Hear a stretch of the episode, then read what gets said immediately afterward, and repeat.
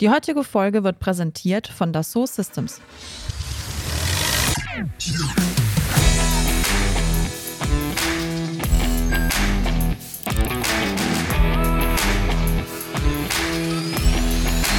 Technik aufs Ohr Spezial. Herzlich willkommen zu einer neuen Spezialfolge von Technik aufs Ohr. Wir sprechen heute über Simulation, konkret darüber, wie Simulation heute im Produktentstehungsprozess angewendet wird.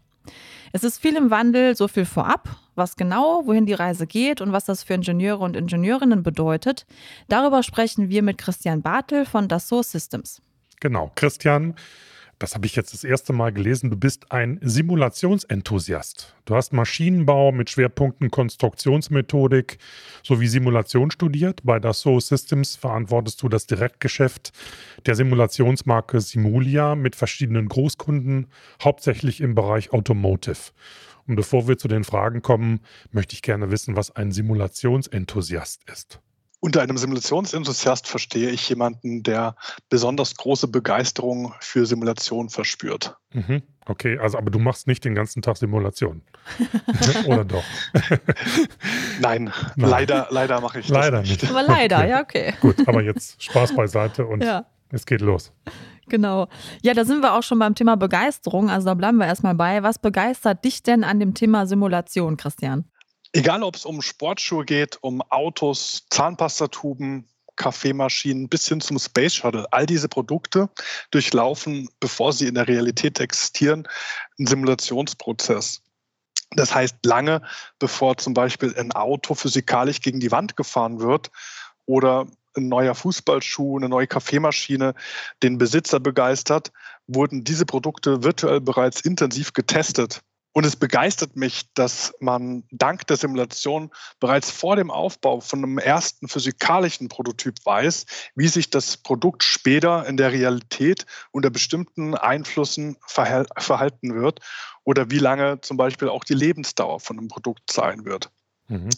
Die Produkte werden durch die simulationsgetriebene Entwicklung besser, günstiger und natürlich auch nachhaltiger. Und für die Entwicklungsdauer bedeutet das, dass sie kürzer ist als früher, als noch sehr viel physikalisch getestet werden Mhm. musste. Okay. Mhm. Das heißt, die Simulation ist also gar nicht mehr wegzudenken. Ne? Sie trägt eine sehr wichtige Rolle bei der Entwicklung äh, nahezu aller Produkte bei. Und in den letzten Jahren oder besser gesagt in den letzten Jahrzehnten wurden die Rechenleistungen und die Speicherkapazitäten immer weiter gesteigert und immer günstiger. Wie hat sich die Simu Simulationssoftware denn dann in dieser Zeit verändert? Es können immer mehr verschiedene physikalische Domänen simuliert werden. Und diese werden auch immer mehr miteinander verknüpft. Und dadurch kann man komplexere Wirkzusammenhänge erkennen und verstehen, was natürlich dann auch direkt in verbesserte Designs, in bessere Designkonzepte übergeht. Aber auch die Solver selbst unterliegen einer stetigen Verbesserung. Sie werden immer schneller und die Ergebnisse werden immer realitätsnah. Früher wurden Simulationsmodelle noch sehr stark vereinfacht. Das ist heute eigentlich so gar nicht mehr erforderlich. Und dadurch können Prototypen und Versuche, ähm, Prototypen ähm, und, und ja, technische Versuche durch die Simulation abgelöst werden. Die, der Trend, der sich dadurch abzeichnet, der geht ganz klar in die Richtung, es wird mehr simuliert, es können komplexere Simulationsmodelle erstellt werden und es werden verschiedene physikalische Disziplinen miteinander verknüpft. Und die Ergebnisse, die daraus resultieren, sind immer genauer. Ja, und was bedeutet das für die Unternehmen? Also genauer gefragt für deren Produktentwicklungsprozesse? Die Unternehmen können immer mehr, immer schneller und auch immer genauere Simulationen durchführen, was zu mehr Innovationskraft führt, aber auch zu besser abgesicherter Produktqualität. Und die Entwicklungskosten äh, werden geringer und die Entwicklungsprozesse natürlich auch kürzer. Mhm. Genau das ist es, was das Marktumfeld auch erfordert. Denn die Systemanforderungen, die werden immer komplexer an unsere Produkte. Zum Beispiel durch den Einzug von neuen Technologien wie der E-Antrieb, automatisiertes Fahren, Connectivity, einfach nur um ein paar Schlagworte mal zu nennen. Mhm. Aber auf der anderen Seite gibt es auch den Gesetzgeber, der immer stärkere Auflagen, zum Beispiel für die Reduzierung von Umwelt- und auch Geräuschemissionen, ähm, veröffentlicht, mhm. fordert. Ja. Auch die Ansprüche von den Kunden selbst an die Produkte werden immer höher. Die gefühlte Qualität, Materialien, die Haptik, aber auch Geräusche, alles muss harmonisch zusammenwirken. Und der Produktkäufer oder die Produktkäuferin, die wollen nicht mehr einfach nur ein zweckerfüllendes Produkt, sondern die wollen ein Produkterlebnis. Zugleich ist der Druck hoch, Produkte schneller am Markt zu haben. Mhm. Denn ja, in dem globalen Wettbewerbsumfeld, in dem wir uns befinden, ähm, ist es sehr wichtig, bei Innovationen die Nase vorne zu haben. Und wir bekommen es auch täglich mit. Kommen fast täglich neue Player an den Markt. Und Unternehmen, die schon seit Jahrzehnten gesetzt sind, die müssen sich auf einmal richtig anstrengen, um weiterhin vorne mit dabei bleiben zu können. Dazu kommt, dass neben dem Zeit- und Innovationsdruck natürlich auch der Preisdruck entsteht. Heißt, die Produkte müssen nicht nur diese ganzen Anforderungen erfüllen, sondern sie müssen auch noch wirtschaftlich sein und in das globale Preisgefüge passen. Ja, und um das alles schaffen zu können, führt schon seit langer Zeit kein Weg mehr daran vorbei, mehr zu simulieren. Und die Simulation wird immer wichtiger und der Einsatz in den Unternehmen wird auch immer intensiver. Mhm. mhm. Das heißt ja nicht nur erhöhte Marktanforderungen für die Produktentwicklung, sondern auch für die Softwareware-Anbieter. Wie reagieren die denn darauf? Für die Softwareanbieter bedeutet das, man muss enorme ähm, Anstrengungen unternehmen, um auch ähm, in dem Umfeld, äh, im, Wettbewerbsumfeld, äh, auch da selbst die Nase weiter vorne zu haben. Heißt, man muss enorme Entwicklungsleistungen ähm, hinbekommen und auch ähm, die entsprechenden Schnittstellen zum Beispiel bereitstellen. Es entwickelt sich immer mehr von einzelnen Softwarelösungen hin zu Prozessen, zu Simulationsprozessen über verschiedene Simulationsdisziplinen hinweg, die da angeboten werden. Mhm. Ja, also die Produkte werden ja immer komplexer, schneller und detaillierter durch die Simulationen entwickelt, aber da muss es ja auch mal irgendwann eine Grenze geben. Was kommt denn dann da als nächstes? Also in den Anfängen der Simulation beziehungsweise der Nutzung der Simulation in der Industrie, da wurden die physikalischen Tests mit den Simulationen eigentlich nur bekleidet. Heißt, fast jede Simulation wurde durch einen Test nochmal validiert und ähm, das war erforderlich, damit man den Ergebnissen überhaupt Vertrauen schenken konnte oder auch wollte. Irgendwann konnten die meisten physikalischen Tests dann tatsächlich durch virtuelle Tests ersetzt werden. So wurden zum Beispiel früher noch Dutzende super teure Prototypen während einer Fahrzeugentwicklung einem Crashtest unterzogen. Heute ist es anders. Da fährt bei den Automobilherstellern nur noch ein einziges Vorserienfahrzeug physikalisch gegen die Wand. Und die Ergebnisse dieses physikalischen Crash-Versuches bestätigen letzten Endes einfach nur die Gültigkeit aller zuvor durchgeführten Crash-Simulationen. Heißt man es heute so weit, dass man der Simulation so viel Vertrauen schenkt wie den physikalischen Tests früher. In manchen Bereichen traut man den Simulationen heute sogar schon mehr zu. Mhm. Die Basis ist dadurch also gegeben, die Simulation schon in der ganz frühen Phase von der Entwicklung einzusetzen, zu einem Zeitpunkt, zu dem es noch gar keinen physikalischen Prototyp geben kann und dadurch natürlich auch noch keine physikalischen Tests erforderlich sind. Und das ist es, was eigentlich immer mehr kommt, was wir beobachten und was auch durchaus noch weiter ausbaufähig ist. Die Simulation in der ganz frühen Phase einer Entwicklung. Mhm. Genau, du gibst gerade das Stichwort. Und was bedeutet es denn für Unternehmen und welche Vorteile entstehen durch den Einsatz von Simulationen in der frühen Phase der Produktentstehungsprozesse? Also das heißt ja, je früher, desto besser. Ja, genau. Also schauen wir uns den Produktentstehungsprozess mal an. Es beginnt immer mit der Definition von Anforderungen. Es folgen die Konzeptphase, die Vorkonstruktion, Detailkonstruktion und geht dann schließlich über in die Test- und Produktion. Am Anfang ist es noch sehr einfach, irgendwelche Designänderungen durchzuführen. Und je später man im Entwicklungsprozess ist, umso aufwendiger ist es, irgendwas abzuändern. Die Kosten verlaufen genau gegenläufig. Am Anfang ist es sehr günstig oder noch relativ günstig, ein Design zu verändern. Und umso später man im Prozess ist, umso teurer wird es. Insbesondere, wenn bereits die Vorserien oder Serienwerkzeuge hergestellt sind, dann explodieren ähm, die Kosten, wenn Designänderungen erforderlich sind. Mhm.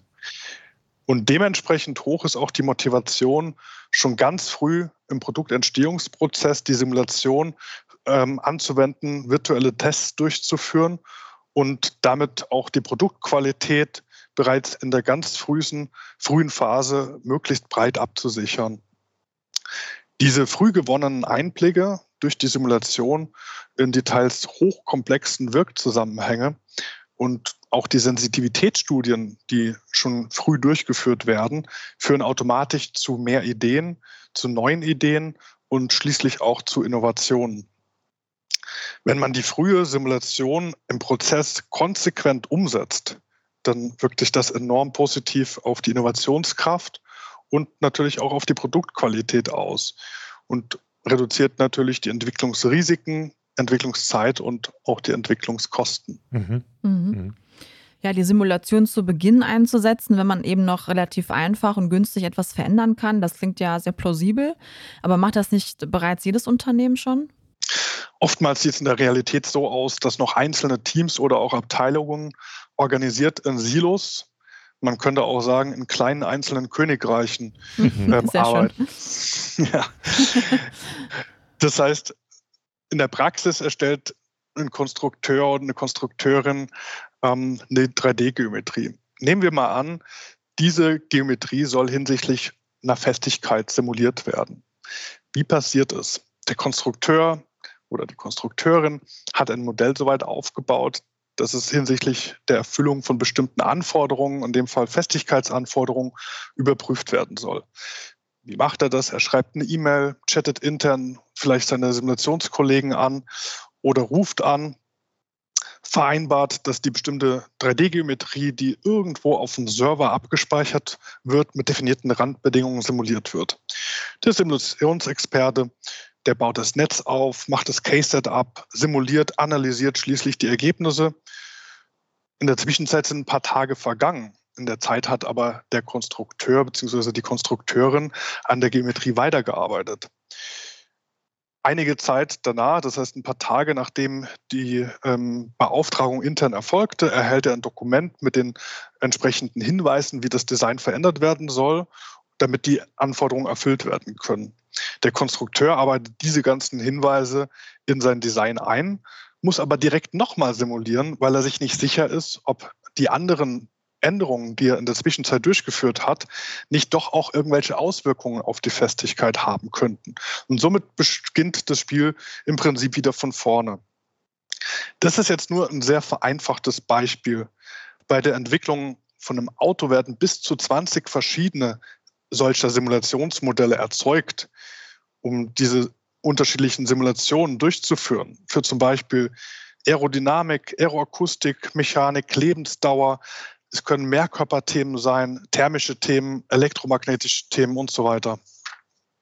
Mein das klingt ja, ja unglaublich komplex, also wirklich oder? Unfassbar, ne? Erscheint mir mhm. das jetzt nur ja. so als Laie. In der Praxis ist es natürlich noch komplexer, als es jetzt zunächst ähm, klang. Stellt euch mal vor, wenn der Designer nicht nur die Festigkeit von einem Bauteil überprüfen möchte, sondern vielleicht auch andere Themen überprüfen möchte. Etwa den Einfluss seines Bauteils auf, die, äh, auf das Fahrwerk mit einer Mehrkörpersimulation untersucht haben muss oder zugleich auch vibroakustische Übertragung auf andere Baugruppen. Für jedes dieser Themen gibt es ein eigenes Silo und es wird jeweils ein eigenes Simulationsmodell erzeugt. Die Ergebnisse kommen nacheinander, nicht gleichzeitig zurück zum Konstrukteur. Das heißt, die Hinweise, die er bekommt oder sie bekommt, was gut für die eine Disziplin wäre, ist möglicherweise in Bezug auf eine andere Disziplin eher nachteilig.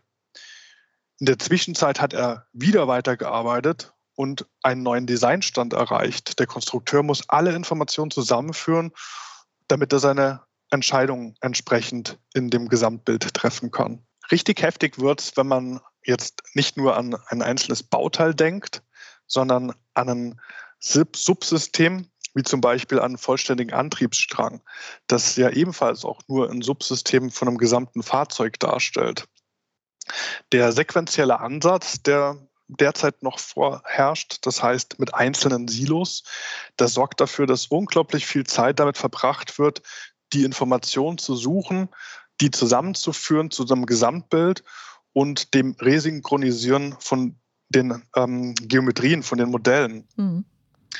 Ihr könnt euch sicherlich vorstellen, dass es auch enorm anfällig ist ähm, hinsichtlich Fehlern oder auch Fehlentscheidungen und ja, ohne Zweifel ein unglaublicher Zeitfresser ist.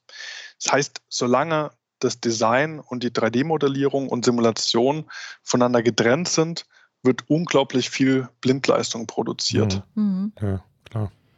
Ja, also das klingt ja jetzt auch so, dass die Prozesse wirklich durchgängig miteinander verbunden werden müssen. Und ähm, dieser Silo-Ansatz, den du halt angesprochen hast, äh, ja, bei unseren heutigen Produkten, bei dieser ganzen Komplexität, ähm, da eher dann ja schwierig wird. Äh, wie kann denn das so Systems dabei helfen? Ja, Genau, damit, das ist es, mit dem sich die Unternehmen beschäftigen. Und wir haben da auch eine Lösung für. Mhm. Wir haben eine Plattform, wir nennen die 3D Experience Plattform auf unserer 3D Experience Plattform arbeiten all unsere Softwarelösungen nahtlos miteinander verknüpft. Angefangen vom Anforderungsmanagement, also den Requirements, über die 3D-Modellierung, Konzepterstellung, Vorauslegung mit 2D-Werkzeugen bis hin zum virtuellen Prototyp und dem Projekt Change Management, Kommunikationsmitteln bis hin zur Produktionsplanung. Sind alle verschiedenen ähm, Softwarelösungen miteinander verbunden. Für die Beteiligten in dem Prozess bedeutet das, dass alle mit demselben Datenstand arbeiten können. Mhm. Alles ist miteinander vernetzt und es wird auch alles nachvollziehbar dokumentiert. Also insbesondere auch Änderungen und Entscheidungswege sind dokumentiert. Für den Kunden bedeutet das, dass es keine Datenbrüche mehr gibt, keine Informationsverluste, auch keine Blindleistung mehr durch das Koordinieren von den Ergebnissen, dem ganzen Zusammensuchen von, von Informationen und dem Resynchronisieren von Datenständen. Die 3D Experience Plattform, man kann sie auch als Innovationsplattform bezeichnen, denn im Ergebnis bietet das einen riesigen Schub für die Innovationskraft von den Unternehmen und es gibt ein sehr, sehr viel geringeres Risiko für Fehler, die ja im blödesten Fall ähm, erst spät oder gar am Ende von einem Entwicklungsprozess erkannt werden können. Und das wirkt sich natürlich dann wiederum sehr positiv auch auf die Kostenstruktur, die Produktqualität und auch ja, Time to Market aus. Ja. Also letzten Endes auf all das, was in dem globalen Wettbewerbsumfeld erforderlich ist, um ja weiterhin die Nase ganz vorne dabei haben zu können. Mhm. Das klingt ja für mich so, als würde man da ein ganz neues Entwicklungsniveau erreichen, ne? durch dieses Zusammenführen des Produktentstehungsprozesses bis hin zu einem durchgängigen Prozess auf der Plattform. Kann man das so sagen? Das ist richtig, ja. Ich finde, man kann es ganz gut vergleichen mit der Produktivitätssteigerung, die erreicht wurde, als man ähm, damals im 19. Jahrhundert anfing, die Prozesse miteinander zu verbinden. Das Ergebnis war damals enorm. Zuvor ersetzte man in den Fabriken eigentlich nur die mechanisch angetriebene E-Maschine mit E-Motoren. Auch da wurde natürlich die Produktivität gesteigert, weil ganz einfach die Energiedichte viel höher war und plötzlich viel mehr Kraft zur Verfügung stand. Das ist vergleichbar mit der Ablösung physikalischer Tests durch die Simulation. Der deutlich größere Schritt war damals die Verknüpfung einzelner Arbeitsschritte zu durchgängigen Prozessen. Und genau das ist es, was gerade passiert mit der Modellierung und Simulation. Sie wird ebenfalls miteinander verknüpft und die Silos und Datenbrüche werden dadurch aufgelöst. Das Ergebnis ist somit genauso beeindruckend wie damals die Verknüpfung einzelner Maschinen und Arbeitsschritte. Mhm. Mhm. Also komplexe Systematik, die ja, ihr dabei absolut. das so macht, wirklich. Also beeindruckend, muss ja. ich sagen, ja. Ja, Christian, äh, zum ja schon Ende des Podcasts äh, möchte ich jetzt sagen, hier möchten wir gerne nochmal von dir wissen, welche Einflüsse und Änderungen also du auf die Arbeitswelt der Ingenieure und Ingenieurinnen dadurch siehst. Also simulieren in Zukunft jetzt Designer zum Beispiel ohne Ingenieurkenntnisse oder wird es ja doch mehr Simulationsingenieure geben, die da einfach tätig sind? Welche Rolle haben die dann? Da würden wir gerne mal deine Einschätzung hören. Mhm, ja, gerne. Also aus meiner Einschätzung ähm, werden Simulationsexperten immer wichtiger. Ähm, es fallen keine Aufgaben für die Simulationsexperten weg, sondern ich sehe es ganz im Gegenteil. Es kommen viele weitere super spannende Aufgaben auf die Experten und die Simulationsexpertinnen hinzu. Zum Beispiel ähm, Thema Prozessautomatisierung, Aufbau von Workflows, auch für die Demokratisierung von Simulationen ähm, werden die Simulationsexperten immer mehr Verantwortung übernehmen, dafür zuständig sein, dass auch in der frühen Phase einfache Simulationen, aber auch, und das ist, denke ich, auch immer wichtiger, Sensitivitätsstudien von Designern und Konstrukteuren selbstständig durchgeführt werden können, ohne dass diese irgendeine tiefe Simulationsexpertise brauchen. Das heißt, für den Aufbau von den Simulationsstrategien, aber auch für die ganze Automatisierung und Automatisierungsroutinen, ähm, wie für den Aufbau von Netzen, Simulationsmodellen, äh, fürs Postprocessing ist ähm, natürlich nach wie vor eine sehr, sehr tiefe Expertise erforderlich. Ähm, und diese Aufgaben, die sind von zentraler Bedeutung und werden immer wichtiger. Mhm.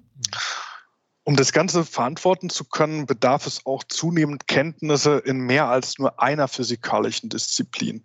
Ich denke mal, das ist auch ganz entscheidend. Und äh, ebenfalls immer wichtiger, ein sehr ausgeprägtes Prozessdenken.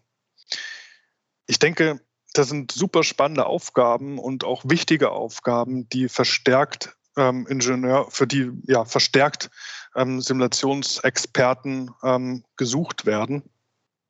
Und am Ende ist es aber so, wie schon eh und je bei, bei allen technischen Entwicklungsprozessen.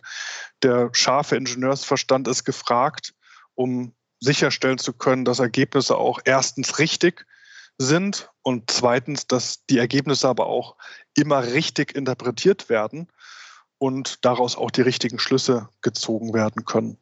Okay. Frage außerhalb des Protokolls, findet ihr genug Nachwuchskräfte? Findet ihr genügend Experten am Markt oder ist das jetzt nicht so deine Baustelle? Wahrscheinlich nicht. Na, es ist schon, ähm, schon indirekt meine Baustelle. Also es ist schwierig. Also mhm. wir brauchen, mhm. wir suchen auch händeringend ähm, nach, selbst nach ähm, Experten ähm, ist es wirklich nicht einfach, da fündig zu werden. Also wir haben mehrere Stellen offen und wir bekommen es bei unseren Kunden auch mit. Also es ist wirklich schwierig, ähm, gute Leute zu finden. Hm. Ja. Müssten eigentlich auch mal so Studiencurricula angepasst werden oder ist das klassische Maschinenbaustudium dann mit irgendeinem Schwerpunkt noch zeitgemäß? Ich höre da mal ganz unterschiedliche Aussagen. Also die allgemeinen Kenntnisse, die, die ähm, ne? durch, ja.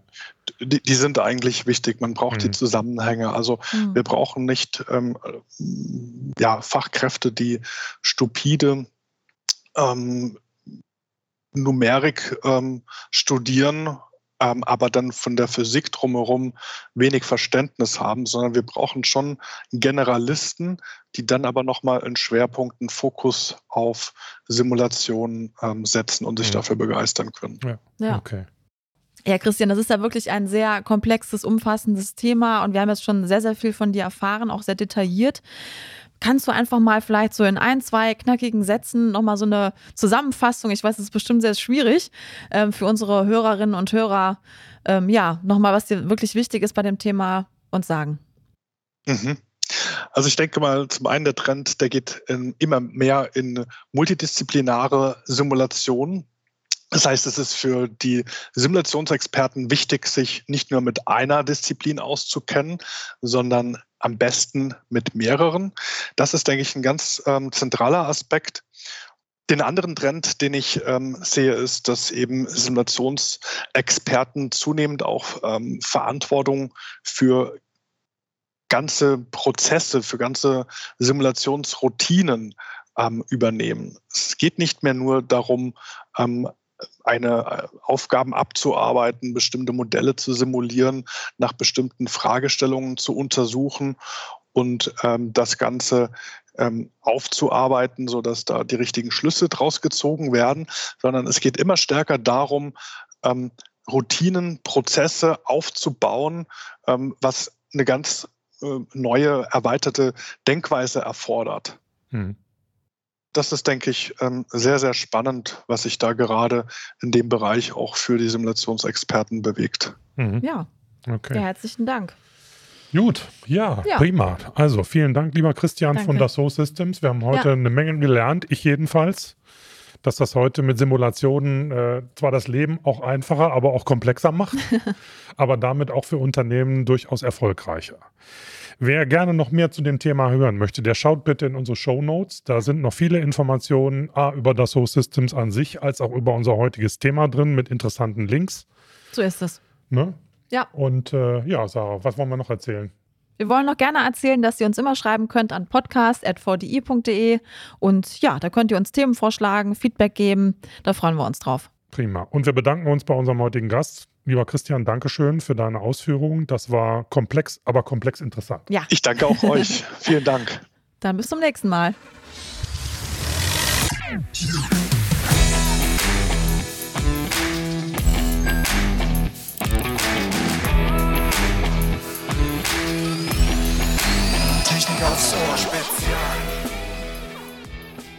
Die heutige Folge wurde präsentiert von Dassault Systems.